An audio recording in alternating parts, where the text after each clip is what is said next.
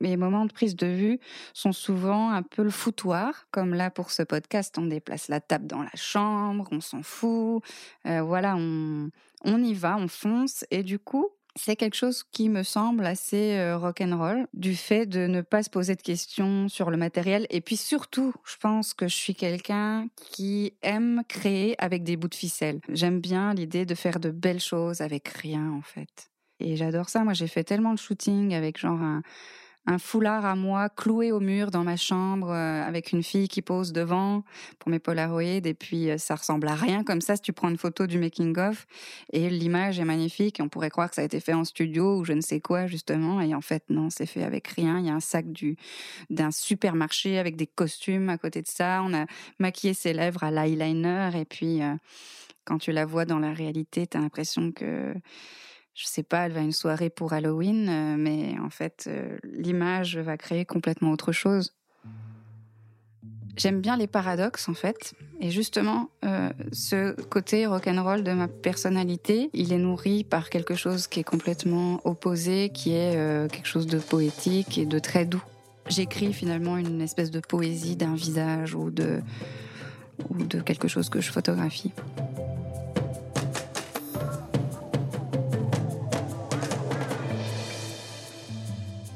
Sous la fibre est un podcast qui donne la parole aux artistes visuels.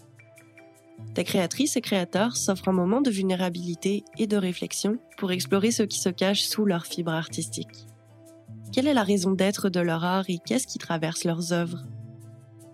Je suis Claire-Marine Béat et aujourd'hui, la photographe et réalisatrice Sarah Séné nous parle de Polaroid, de nostalgie, de transformation des douleurs et de sa série Fauvéa qui met en lumière les jeunes aveugles et malvoyants du Québec.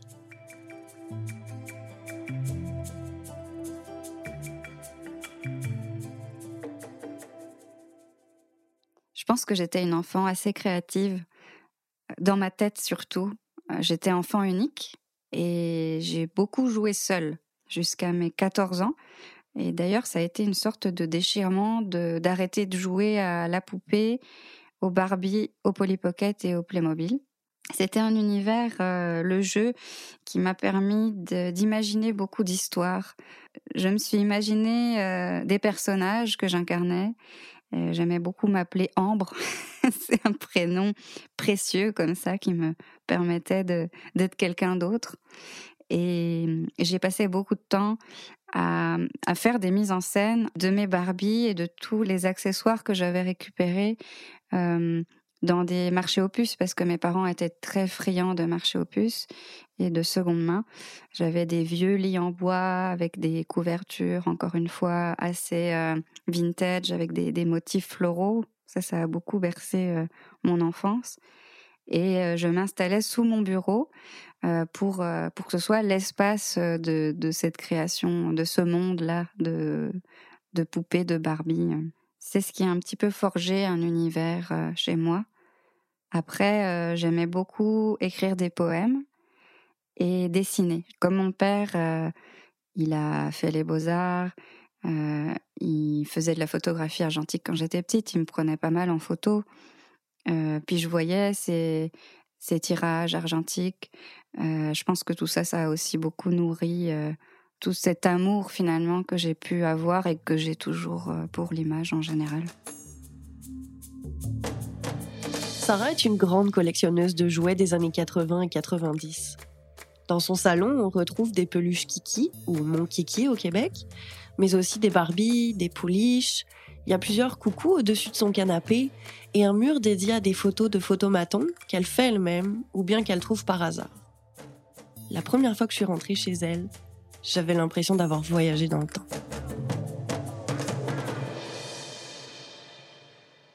J'aime beaucoup le, le mot brocante parce qu'il y a broc dedans et qui pour moi a un petit peu une évocation de, de joyeux bordel. D'ailleurs, je suis quelqu'un qui vit constamment dans une espèce de joyeux bordel et aussi parce que dans mon joyeux bordel, euh, il y a énormément de choses euh, qui sont chinées euh, dans des brocantes, dans des marchés aux puces. C'est vrai que ça, c'est un héritage qui me vient de mes parents. Mes parents, quand j'étais petite, me me conviait euh, au moment où il retapait des meubles, où il repeignait, où il, faisait des pochoirs. Euh, je me souviens de ma mère qui, faisait des pochoirs euh, avec des, des oies sur un meuble bleu. c'est des choses qui m'ont marqué comme ça. Puis moi-même, j'avais des jouets qu'on allait chiner dans des marchés aux puces. Il y avait notamment les puces du lion à Belfort, puisque Belfort est, une ville marquée par le lion de Belfort qui est emblématique. Euh, et, et c'est là-bas que j'ai eu mon premier kiki. Donc c'est sûr que je pense qu'il y a quelque chose dans mon rapport aux secondes mains, aux objets beaucoup, euh, de, la, de la nostalgie de l'enfance, euh, qui en fait a, constitué un univers qui, qui est le mien aujourd'hui, dans lequel je baigne dans mon quotidien. Je pense que l'univers nostalgique euh, que je peux avoir avec tous ces objets a donné naissance à, à l'intérêt que j'ai pu avoir dans les années 2011-2012 pour le Polaroid.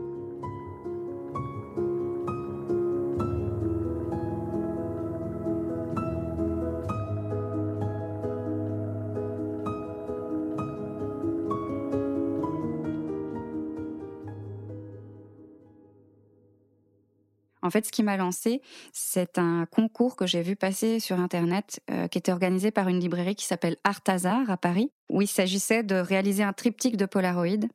Pour ce concours, j'ai demandé à ma tante, la sœur jumelle de ma mère, qui s'appelle Nathalie, euh, son 636 close-up, un Polaroid vraiment typique des années 80, très familial, très simple d'utilisation. Et les trois premières photos que j'ai réalisées sont des photos d'hommes euh, que j'ai travestis. Donc euh, avec beaucoup de tulle, de maquillage, de perruques, euh, de ballons à gonfler, des ballons argent je me souviens. Et ce triptyque, je l'avais appelé Secret Bathroom, donc les secrets de la salle de bain. Et je les avais tous les trois. C'était un portrait individuel de chacun d'entre eux. je les avais fait poser donc dans ma salle de bain.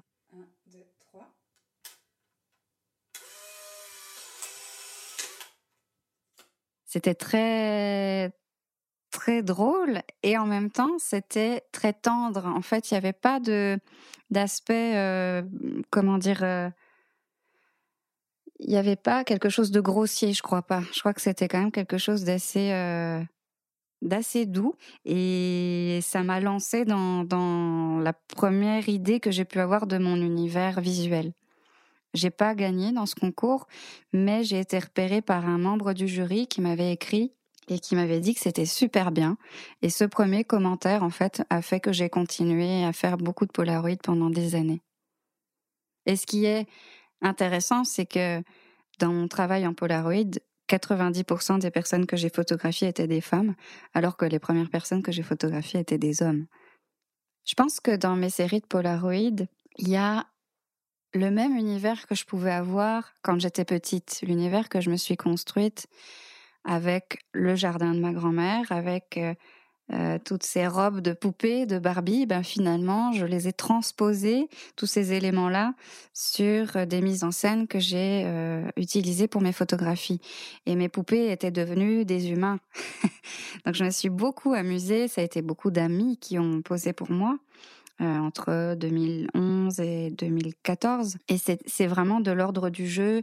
Alors j'ai utilisé beaucoup de fleurs, beaucoup de plantes, beaucoup de costumes, beaucoup de robes que j'ai chinées. Là aussi, j'ai vraiment des caisses remplies de, robes que je ne mets pas, mais qui sont des robes vraiment de, de princesse presque, et qui n'ont servi qu'à des, séances de photos.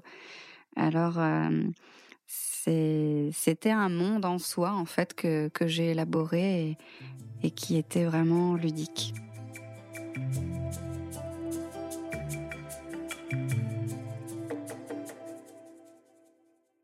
quand j'étais moi-même enfant, comme plein de gens de ma génération, on a été photographié au Polaroid. D'ailleurs, je pense que la première photo de moi à laquelle je pense, où je suis dans la couveuse en tant que bonne prématurée, euh, bah, c'est un Polaroid avec euh, le flash qui se reflète sur la vitre euh, de la couveuse. Et je suis toute rouge et grimaçante euh, mais c'est la première image qui est ce médium-là. C'est tellement euh, physique le Polaroid, on l'a entre les mains immédiatement. C'est lié à un geste, euh, au fait de secouer la photo pour qu'elle apparaisse. C'était ça, en tout cas, dans les années 70-80, c'est plus le cas maintenant. Mais il y a tout un tas de choses qui sont liées à l'enfance. Et je pense que c'est ça qui a fait que j'ai vraiment aimé, suite à ce concours, reprendre en main le Polaroid et en faire euh, un objet photographique euh, construit. Quand je suis arrivée à Montréal en janvier 2016, il y a eu une sorte de scission. D'abord, il y avait un deuil personnel à faire dans le sens où je quittais mon pays, mon continent, mes amis, ma famille. Mais artistiquement, ça annonçait un changement dans le sens où je suis arrivée en plein hiver. Moi, j'avais l'habitude de faire mes photos bah, essentiellement en extérieur. Moi, je travaille toujours en lumière naturelle, jamais avec des, des spots ou quoi que ce soit. Donc, j'aime énormément faire des photos dehors, beaucoup dans la végétation, dans les fleurs. Et là, j'arrive en plein hiver. Alors, j'ai fait une petite série d'autoportraits dans la neige, euh, où je me suis mise un petit peu, euh, pas en danger, mais euh, c'était des conditions un peu particulières avec mon, déclencheur à distance qui traîne dans la neige et mon trépied, tout ça. C'était quelque chose de nouveau pour moi, ce climat qui m'était inconnu et que j'ai essayé d'apprivoiser au sein de mon travail, mais finalement j'en ai rapidement fait le tour. Donc il a fallu que j'évolue vers autre chose. Ça fait longtemps que le documentaire est quelque chose de qui me travaille beaucoup. Moi-même, j'ai commencé en fait, euh, disons, ma carrière entre guillemets artistique en 2010 euh, par le tournage d'un documentaire sur un artiste français qui s'appelle Lucas Brastad, qui fait de l'art brut, dont on a pu voir les œuvres dans un film extraordinaire qui s'appelle Mammouth de Benoît Delépine et Gustave Kerverne. Lui-même d'ailleurs travaille euh, des matières premières qui sont des jouets et notamment beaucoup de Barbie. Donc encore une fois, euh, je pense que l'écho il est il est présent. Euh, il va fabriquer des des extraterrestres à taille humaine avec des dizaines de Barbie qui découpent ou des morceaux d'animaux empaillés, ce qui est très spécial, mais qui m'a beaucoup beaucoup touchée. Alors j'ai commencé par ce documentaire, mais j'ai encore jamais fait le montage. Je l'ai, je l'ai suivi pendant sept ans, cet homme-là. Et il a fallu que je m'arrête. Je ne sais pas vraiment l'expliquer, mais je sais, j'ai même encore envoyé hier un message à Lucas en lui disant, je sens que je vais reprendre le montage en main. Alors, J'étais dans une entre-deux quand je suis arrivée à Montréal. Il y avait à la fois ce documentaire qui me travaillait encore, le Polaroid, mais je sentais que j'arrivais à, une espèce de carrefour et que j'évolue. J'avais 30 ans aussi, presque. Euh, et puis en fait, c'est un sujet qui s'est imposé à moi lors d'une rencontre qui a fait que j'ai fait une espèce de virage dans mon rapport à l'image.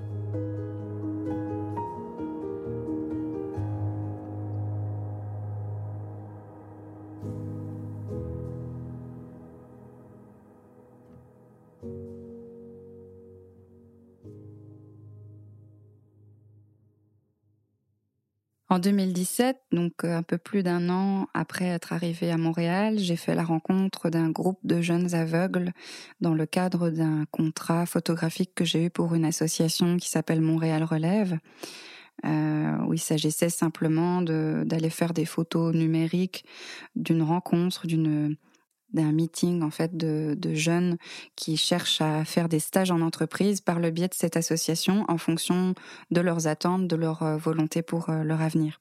Et moi, je documentais cette réunion, puis j'ai entendu parler ces jeunes de leur parcours, de leur volonté euh, professionnelle notamment, et j'ai pris une vraie claque. J'ai eu un, un déclic, un coup de foudre, et c'est ça qui m'a amené à mettre en place le projet Fovea euh, Fovea, c'est un projet de photographie documentaire réalisé en argentique noir et blanc, euh, qui est accompagné de documentaires sonores et de descriptions d'images en braille sous forme de poèmes, qui met en lumière les jeunes aveugles et les jeunes malvoyants du Québec.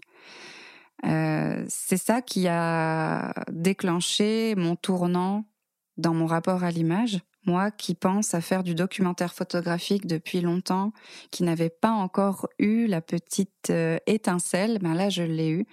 Moi j'ai développé ce projet euh, qui est un projet personnel. C'est sûr que la base c'était un contrat, mais c'est complètement autre chose. Là on est plus dans de l'intime, dans des portraits, dans du sensible. Je photographie les jeunes euh, la plupart du temps chez eux, dans leur chambre ou dans des lieux qui qui les animent en fait, qui, qui correspondent à leur personnalité. Ce que je ressens pour ces jeunes quand je les photographie, c'est une vibration. En fait, il y a quelque chose de très sensoriel même dans mon corps, et notamment quand je les enregistre, quand, j'enregistre leur voix et qui me parlent, euh, il y a quelque chose de, de fort, comme des papillons finalement, euh, qui ne relèvent pas d'une relation amoureuse du tout, mais qui relèvent d'une admiration hallucinante de de leur assurance. C'est incroyable. C'est des adolescents qui ont 15 ans, parfois des, fois moins, et qui euh, qui savent ce qu'ils veulent, euh, qui qui, qui mettent des choses en place. Euh, et puis c'est quelque chose qui me questionne beaucoup, la perte de la vision ou la naissance avec une cécité, puisque moi-même étant photographe, l'œil c'est mon outil premier. C'est un sens qui m'est indispensable. Donc ça m'a beaucoup rendue curieuse et puis j'ai énormément appris puis j'apprends encore énormément en fait avec à leur contact en fait. Bah, c'est sûr que je me suis posé la question de ma légitimité à photographier des jeunes aveugles puisque moi je suis voyante, je n'ai personne dans mon entourage qui est malvoyant ou aveugle. Et mmh, c'était c'était un sacré défi de d'assumer finalement ça, d'aller photographier des personnes et qui plus est des jeunes, donc souvent des mineurs. Euh, donc donc là il faut quand même vraiment parler avec les parents, il faut leur accord, etc. Mais il faut assumer le fait qu'ils ne verront pas le résultat ou ils le verront partiellement.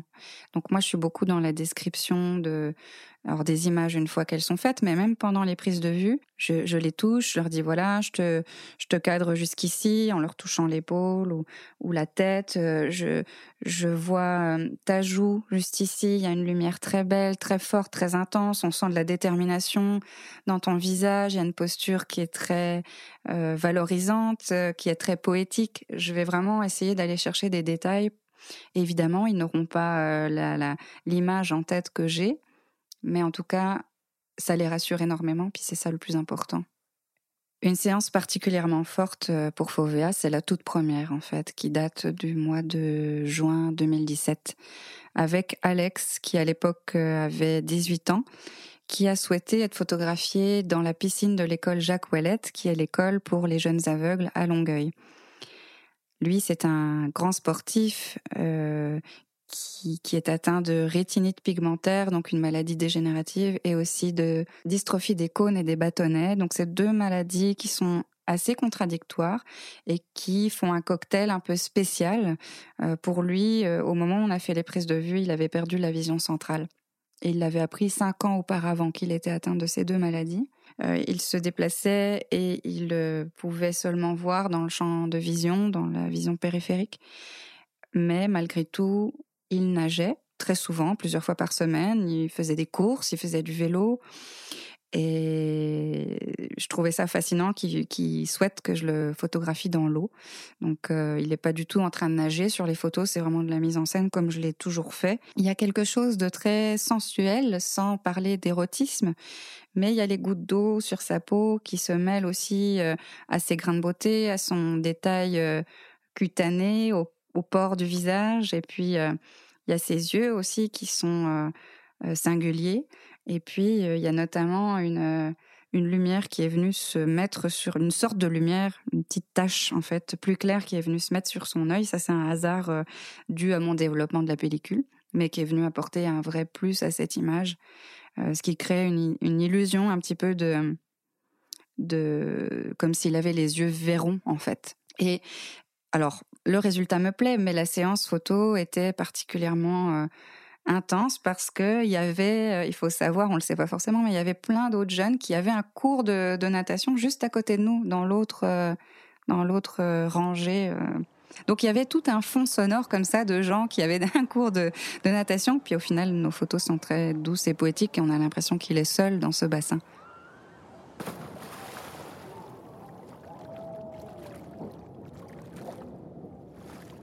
C'est le départ, c'est le point de départ de ce projet. Et puis c'est mon shooting euh, un peu chouchou.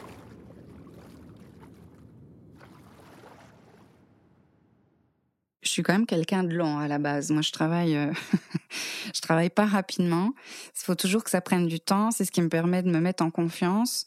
Et pour Fovea, c'est le cas aussi, puisque je veux que tout le monde soit à l'aise, que ce soit les jeunes que je photographie, mais aussi les parents. Donc je parle avec eux ou je les rencontre. Il y a besoin de, de cette euh, mise en confiance, mise en contexte. Euh, il faut absolument qu'ils aient euh, intégralement confiance en moi. C'est indispensable puisque c'est un projet qui est très intime où il, me livre énormément de choses. Et puis ça peut paraître tellement sur le fil comme projet, étant, donné ce paradoxe de photographier des aveugles, euh, qu'il faut euh, que tout se fasse dans la douceur. C'est pourquoi je prends du temps et puis je m'adapte à leur disponibilité et puis souvent euh, ils annulent en fait. Je pense que c'est une sorte de, moyen de tester si je vais continuer à vouloir les photographier finalement. Donc je me suis adaptée à, ça aussi et, finalement ça fait partie du processus de réalisation de ce projet-là. Bah, il faut s'accrocher, je crois. Il faut vraiment s'accrocher. Comme eux s'accrochent à un tas de choses, ils sont un exemple de vie pour moi, tout simplement, euh, par leur euh, détermination. Bien qu'elle se concentre énormément dessus, il n'y a pas que Fovea qui a occupé l'esprit de Sarah ces deux dernières années. Lente peut-être, mais aussi prolifique, elle continue d'accepter quelques projets à l'argentique, mais elle co-crée surtout une œuvre importante importante pour sa pratique artistique, mais également pour sa vie personnelle.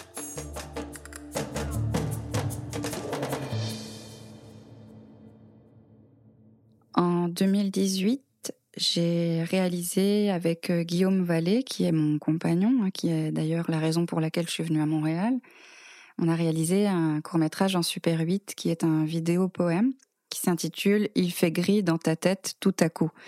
C'est un film qu'on a réalisé à partir d'un poème que j'ai écrit euh, à propos d'un événement qui m'est arrivé et qui nous est arrivé finalement, un drame, euh, un, un, traumatisme qui nous est commun.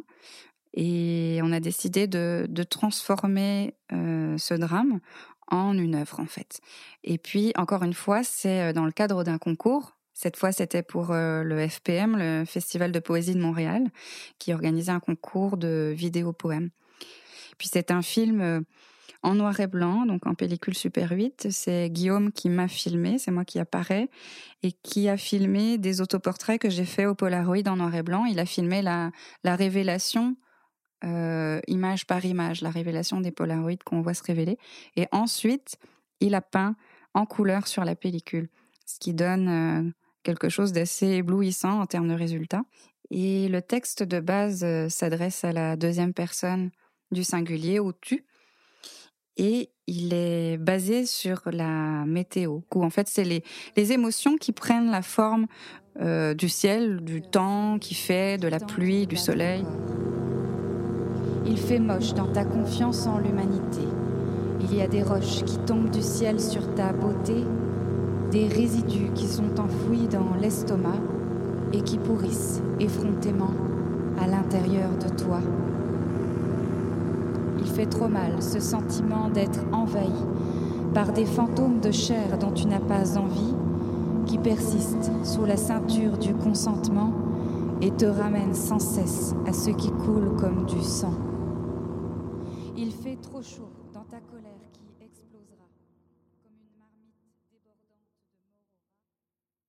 Ce film est traversé par euh, un tas d'émotions négatives. Donc euh, c'était très fort, c'était très symbolique et qu'on ait gagné le prix d'ailleurs, ça a été très symbolique aussi pour, euh, pour nous. donc ça a été le début de quelque chose en fait avec une espèce de, de sensation de, de pouvoir aussi, de pouvoir transformer.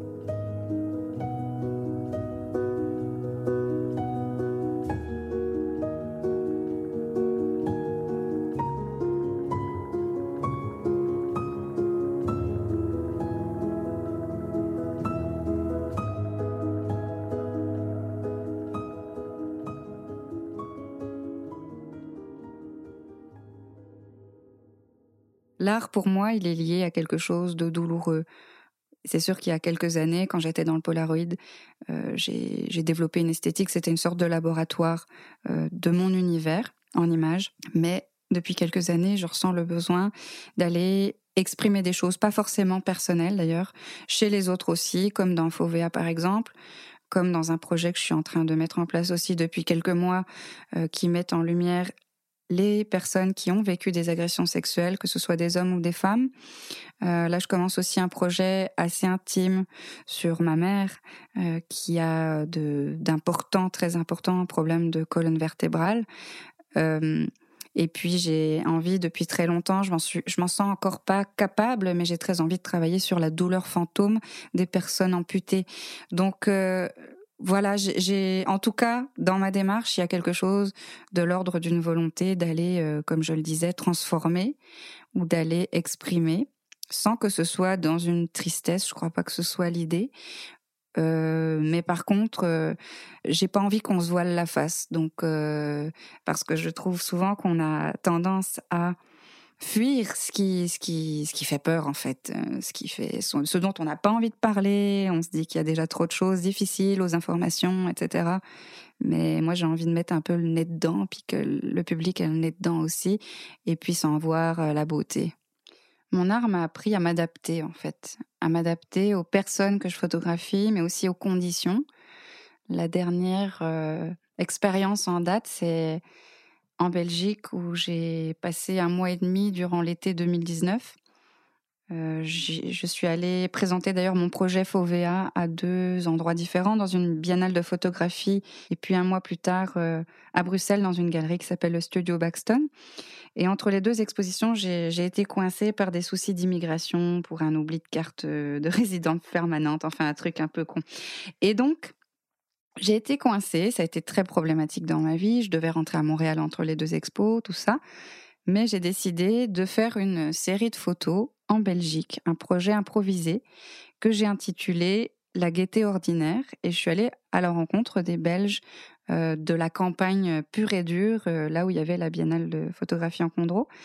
Et je me servais de, la douleur, de l'angoisse dans laquelle j'étais, parce que je ne savais pas ce qui allait se passer pour moi. Euh, Enfin, c'était un climat d'angoisse pour moi, d'anxiété, et je me suis adaptée à ça pour créer. Je me suis vraiment poussée et aller à la rencontre des gens. J'ai rencontré notamment beaucoup de personnes âgées et d'enfants. Et ça a été euh, pour moi très révélateur, cette série, je l'aime énormément. Donc en noir et blanc en, 35 mm. Et puis en plus, j'ai pu avoir la chance de la développer sur place, de la scanner sur place. Euh, mais je me suis rendu compte à quel point j'étais capable de m'adapter aux situations en transformant encore une fois la situation, la douleur ou, l'énervement à travers la photographie. Et puis surtout, ce que ça m'apprend, cet art-là, c'est apprendre des autres, des autres qui ont tant à, à apporter, et notamment les jeunes aveugles pour Fovea, qui m'apprennent, qui me donnent tellement de leçons finalement de vie, de, de résilience, même si c'est un mot un petit peu euh, tiroir comme j'aime pas trop, mais euh, mais c'est quand même une espèce de il, il, se laisse pas abattre alors que la plupart des gens euh, pourraient se laisser abattre pour bien moins que ça et ne pas aller au bout de leur projet. Et eux vont au bout de leur projet. C'est ça que je trouve admirable et moi, c'est ce qui me donne la force d'aller au bout de mes projets photographiques justement.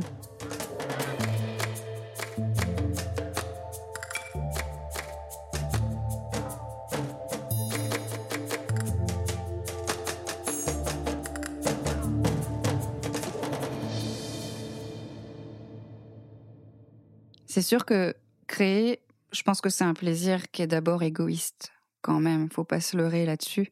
C'est un besoin de s'exprimer. Après, on peut penser avoir des choses à dire qui peuvent être euh, importantes et intéressantes pour les autres. Et moi, depuis que je suis enfant, j'ai été quelqu'un de très très très très très anxieuse, de très bouleversée. Il y a eu pas mal de drames dans ma vie. J'ai côtoyé beaucoup la mort, la maladie, l'alcoolisme, le suicide. Et je sentais que tout ça me faisait beaucoup de mal, mais que j'allais en ressortir quelque chose à exprimer. Puis je savais que c'était par l'art. Ça, je, le sentais depuis vraiment euh, peut-être 10, 11 ans. Et puis, c'est ce qui peut être mis au service des émotions des miennes ou des autres. Mais en, tout cas, j'ai envie de mettre sur la table, comme ça, la douleur que tout le monde peut ressentir, qu'elle soit physique ou psychologique. Mais je crois qu'il y a quelque chose dont j'ai vraiment horreur dans la vie, c'est de faire l'autruche. Souvent, on dérange du coup quand on dit les choses ou quand on les montre. Et c'est pour ça que j'ai très envie de photographier des personnes amputées, parce que ça, je sais que visuellement, ça va beaucoup, beaucoup, beaucoup déranger. Ça va déranger l'œil, il y a vraiment un membre manquant. Et en même temps, mon regard va être bah, bordé de tendresse, j'espère. En tout cas, ça va être ça mon défi, parce que c'est ça que j'ai envie de, de, traverser comme axe. Mais j'ai envie qu'on puisse regarder en face euh, aussi des, conditions qui sont rares euh, et dont on a peur en fait qu'on fuit. Voilà, je déteste la fuite, donc euh, je crois que c'est pour ça que je crée en fait. Et aujourd'hui, en, ayant mûri, bah, je me dis voilà, c'est peut-être à ça que je sers. Alors il y a ce plaisir égoïste, comme je disais, de de faire des choses, de montrer des choses qui sortent de moi, mais il y a aussi ce besoin d'aller confronter les gens à quelque chose qu'ils veulent pas voir ou pas savoir. Vous venez d'écouter Sous la fibre. Ce podcast a été imaginé et réalisé par Claire-Marine Béa. La musique thème est une création originale de Juliette Béa et l'auteur du morceau au piano sous licence libre de droit, intitulé All the Regrets, est Loïc Bridolez.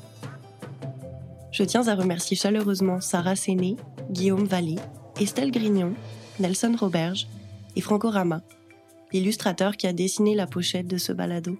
Si vous avez aimé cet épisode, n'hésitez pas à le partager et à vous abonner sur Instagram et Facebook. À bientôt!